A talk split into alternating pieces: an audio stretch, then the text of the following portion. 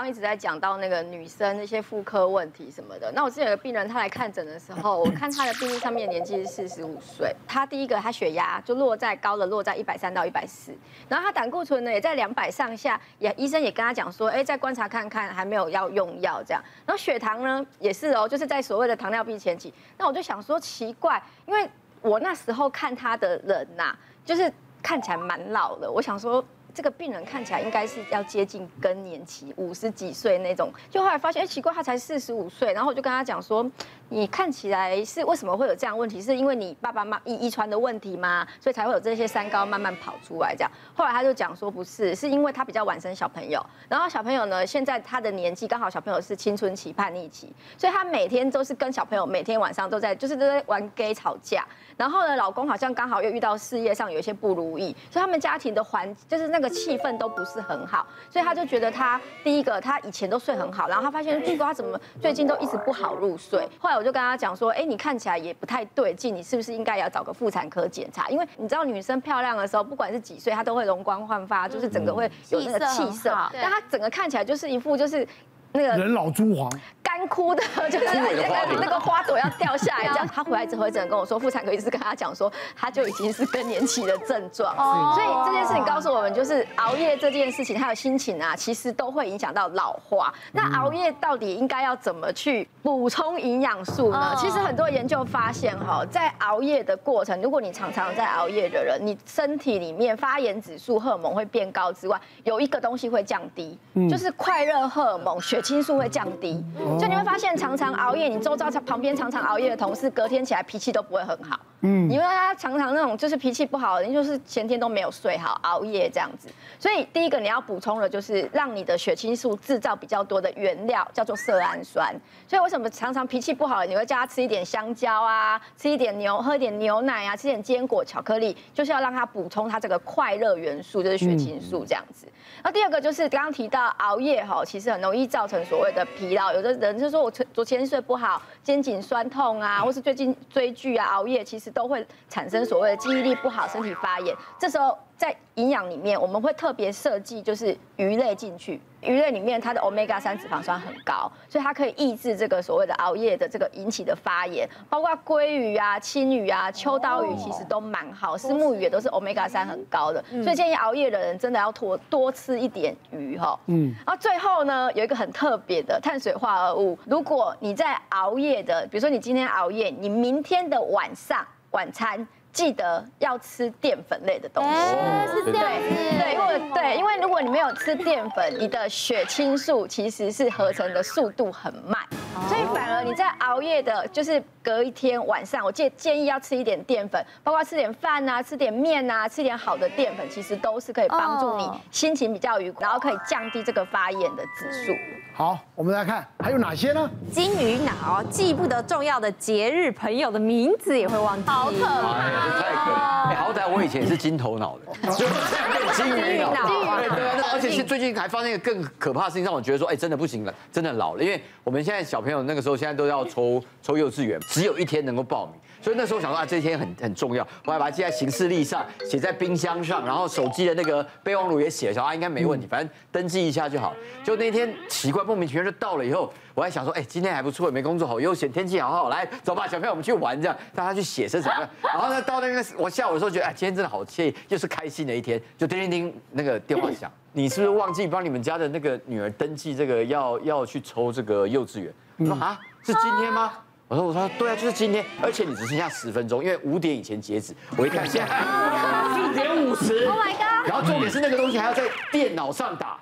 还要在电脑上输入，因为要输入一大堆那个网，不到学校网网络就可以了。网络网络那还好嘛，就近找就好啦。对，然后那时候又找不到电脑，你知道吗？然后那个时候还在外面到处跑，我是跑到人家那种连锁咖啡厅说，哎，不好意思，那个电脑借我一下。然后那个照那个网址打上去，又叭，在最后那个三分钟才才安上去才 OK。其实像我们艺人以前什么背台词啊，或者去各大节目啊，可能要背一些叶配的东西，什么都哇溜很六顺很顺，然后或者主持东西。我那一次呢，就是呢，在家里面，然后呢，我就先骑车去那个邮局办事情啊，存邮呃存支票啊等等的寄东西，好，那就回家了。就回家以后呢，哎，大概到了晚餐时候，哎，全家就开始发生大事，不得了！我妈跟我爸开始说，哎，哎。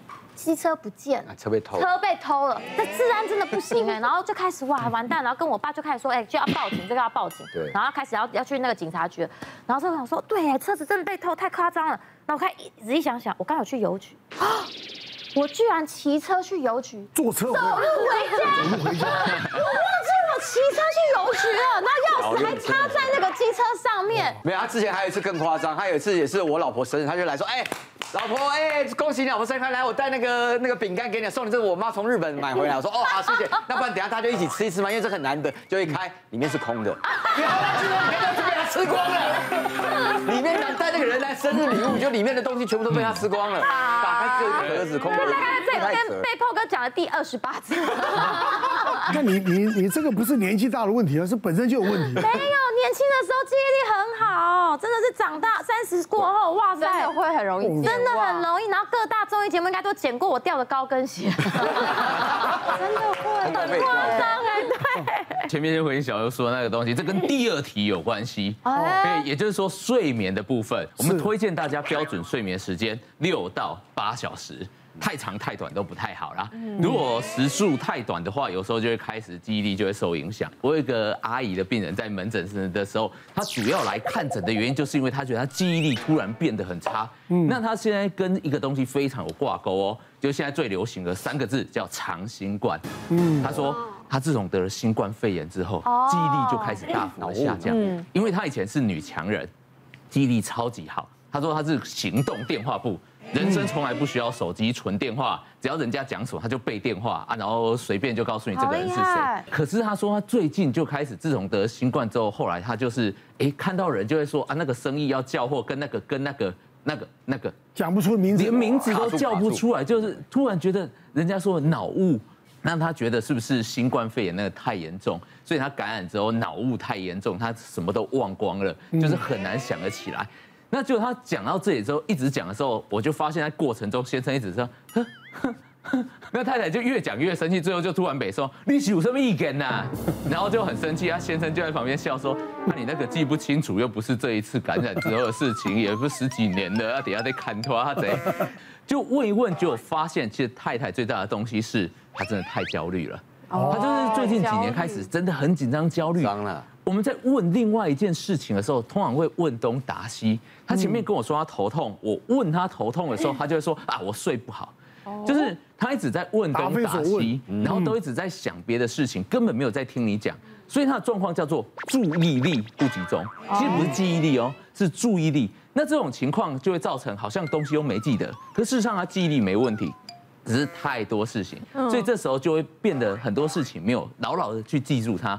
所以跟他讲说怎么改善呢？他是焦虑症，改善方式就是人生不要去太多的假设，然后不要急性子，一次处理完一件事。经过我们开示之后。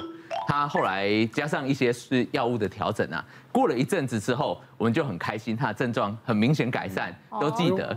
然后他说他背电话能力又回来了，居然就不需要电话簿，这是重点，厉害耶。然后我就随便，对啊，可能也要挂号，对啊，看有没有数字可以有，所以也要开示一下嘛，对不对？那所以我们讲完之后，我就说啊，所以你这焦虑有处理好了，你看症状有比较好了。就我太太后来还默默的说，哎。长新冠终于改善了，但是坚持是他长新冠，根本不是什么焦虑的问题。我是从以前呢就记人名很不行，名字啊，名字很不行。但是我告诉你，人我过目不忘。三十年前我看过你，我还记得。哎，我说我见过你，真的。后来又来上我节目，我说我见过你啊。然后啊，对对，那以后上过你节目，这样很厉害。就是每一个人，其实他们家说什么不知道是吧？左脑右脑开发，有些人是。他既什么形象比较厉害？好，记忆跟上记忆。对对对对，所以我是我不是老。名字，我没有人说你。老，力，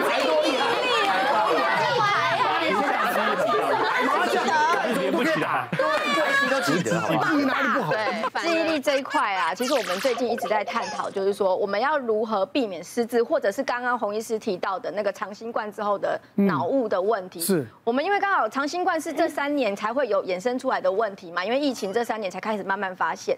那我们发现呢，针对脑雾跟所谓脑神经的这个保护啊，我们在饮食里面有提供两个大重点，现在已经开始有在研究，而且是文献有出来。第一个就是说多吃一点植物性蛋白质。